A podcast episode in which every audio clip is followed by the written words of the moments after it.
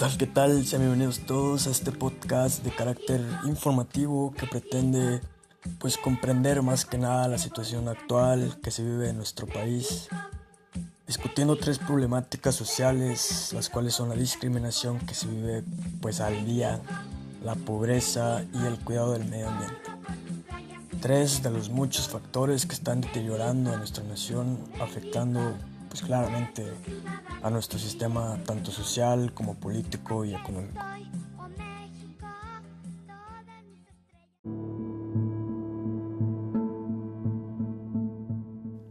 No hace falta mencionar que como muchos ya sabemos o como pocos no lo saben, México es un país privilegiado en cuanto a biodiversidad, cultura, recursos naturales, entre otras cosas. Así como de opinión personal, un país guerrero, un país cálido, hermoso, multidimensional, que como todos los lugares creo yo también tiene sus decepciones.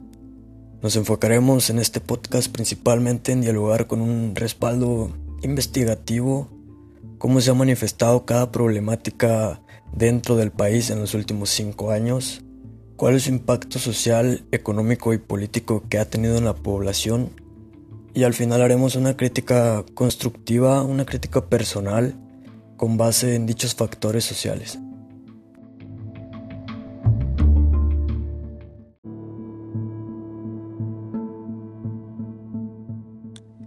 Y ya tomando vuelo con el título del podcast, ¿qué está pasando en nuestro país? ¿Estamos siendo conscientes del deterioro social en el que México está cayendo? Como primera intervención que está afectando nuestras tierras, tenemos una problemática social de la que muchos hemos sido víctimas o victimarios, el tema de la discriminación, que se vive pues en el país, en cualquier parte del mundo.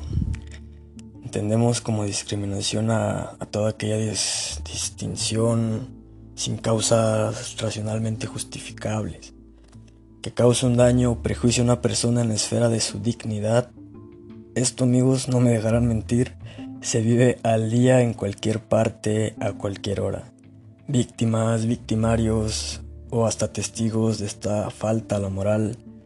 Y pues más que nada la educación que uno como ciudadano y como ser humano tiene y se ve reflejada en un discurso de odio por el simple hecho de que las personas no pueden o simplemente no quieren cambiar factores como podrían ser origen étnico, nacional, género, tono de piel, discapacidad, religión, condición de salud, opiniones, condición social o económica, estado civil, preferencias sexuales, entre otras cosas.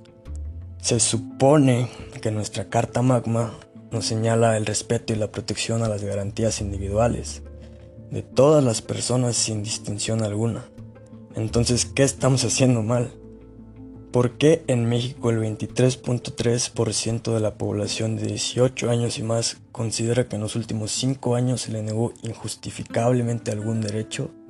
Si nuestra constitución en el artículo primero, párrafo quinto, está escrito, el nacer libres en cuanto a derechos y en cuanto a dignidad. Otro dato a destacar y de poca conciencia es la discriminación que han sufrido nuestras comunidades autóctonas por más de 500 años. Podríamos decir que desde la conquista, imponiéndoles ideologías, arrebatándoles tierras y en algunas ocasiones silenciando brutalmente sus lamentos, temas en los que muy pocos se interesan y de verdadera preocupación para México. Indagando dentro de las problemáticas de alarmantes focos rojos, encontramos la pobreza en México. Y pienso que hablando de pobreza comprendemos primeramente el concepto de la privación de bienestar de manera pronunciada, es decir, la falta de acceso a capacidades básicas para funcionar en la sociedad. Y de un ingreso adecuado, ¿no? Para enfrentar necesidades de educación, salud, seguridad, empoderamiento y derechos básicos. De acuerdo con la última medición de pobreza en el país, con datos del 2018 elaborada por el Consejo Nacional de Evaluación de la Política de Desarrollo Social, el Coneval, en México se registraron 52.4 millones de personas pobres y 9.3 millones de ellas que viven en la pobreza extrema. El año, pues estamos hablando del 2018, ya que si nos enfocamos en este 2020, el índice sería mucho mayor, ya que pues estamos en una situación de pandemia, no hay empleos, se cerraron muchas tiendas, en fin, muchas situaciones que afectan a nuestro país directamente. Y que realmente es un dato demasiado contrastante para un país que es rico en diversos aspectos, como lo dijimos al inicio. Se estima que el 51% de los niños, niñas y adolescentes viven en situaciones de pobreza, de ellos 4 millones viven en la pobreza extrema. O sea que estamos hablando que uno de cada dos niños vive en la pobreza. Estos niños, niñas y adolescentes corren mayor riesgo de vivir en pobreza si pertenecen a hogares indígenas, habitan en las localidades rurales, algún miembro de su familia tiene una discapacidad o el jefe o jefa de familia tiene un nivel bajo de escolaridad. Una de las principales carencias que afecta a la población de 0 a 17 años es el acceso a seguridad social. Ello pues se debe a en parte a la alta tasa de empleo informal en el país, ya que muchas familias no tienen acceso a programas de protección social. El escritor y biógrafo Joaquín Montano nos habla en su ensayo Consecuencias principales de la pobreza en México, que en el país hay cinco principales causas consecuencias de la pobreza que no se pueden ocultar. Y vamos a empezar con la malnutrición, el abandono escolar, el y trabajo infantil, cuántos niños lo hemos visto en la calle vendiendo dulces, chicles, vaya, un sinfín de cosas. La inseguridad ciudadana, el aumento de la prostitución, la migración, la corrupción y la impunidad. Ello significa, en palabras de Montano, que las consecuencias de la pobreza en México se dejan notar en todos los ámbitos, desde el político hasta el de la salud, pasando por la educación y la seguridad ciudadana. Está a su criterio. Como penúltimo y no menos importante tema sobre la mesa tenemos el cuidado del medio ambiente, un tema bastante delicado del que dependemos claramente y que a lo largo de la historia el ser humano ha interactuado de formas distintas con la naturaleza. En un proceso dialéctico en el que la acción transformadora de la sociedad influye en la naturaleza así como está condicionada a los procesos sociales.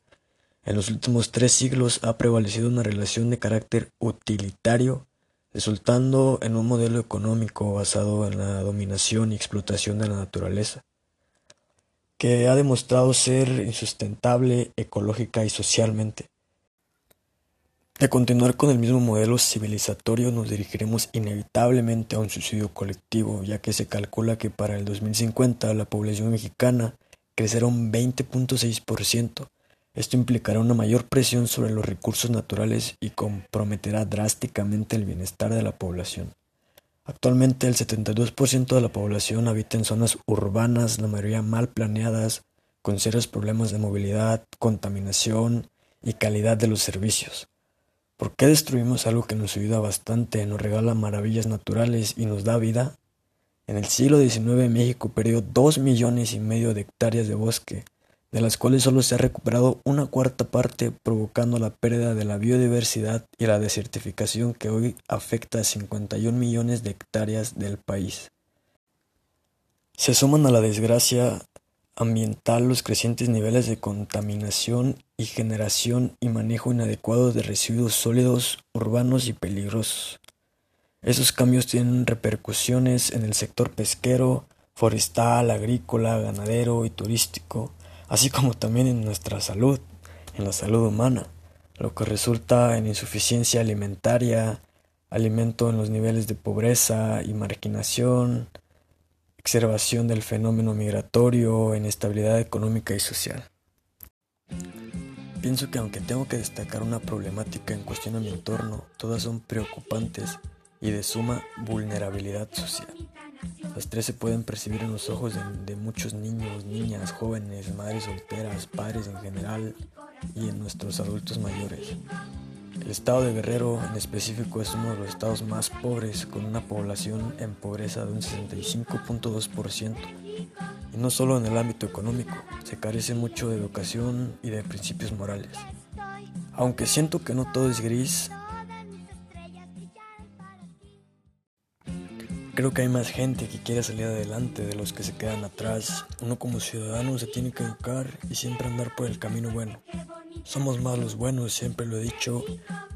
Hay personas trabajadoras que día con día dan un sustento tanto familiar como social para el desarrollo de este municipio Tlapa de confort, su casa cuando gusten y también forjando cimientos de la nación que, aunque nos quieran cortar las alas, nos enseñaron a caminar por la mala. Yo soy Gilberto Bueno Morales y como dice la doctora Polo en Caso Cerrado, sea cortés, ande con cuidado, edúquese lo más que pueda, respete para que lo respeten y nos vemos en la próxima.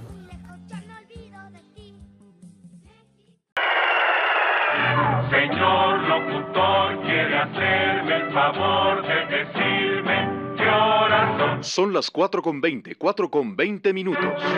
Gracias, muchas gracias. Que siga y que siga la música en Radio Recuerdo, Canal 86, en Monterrey.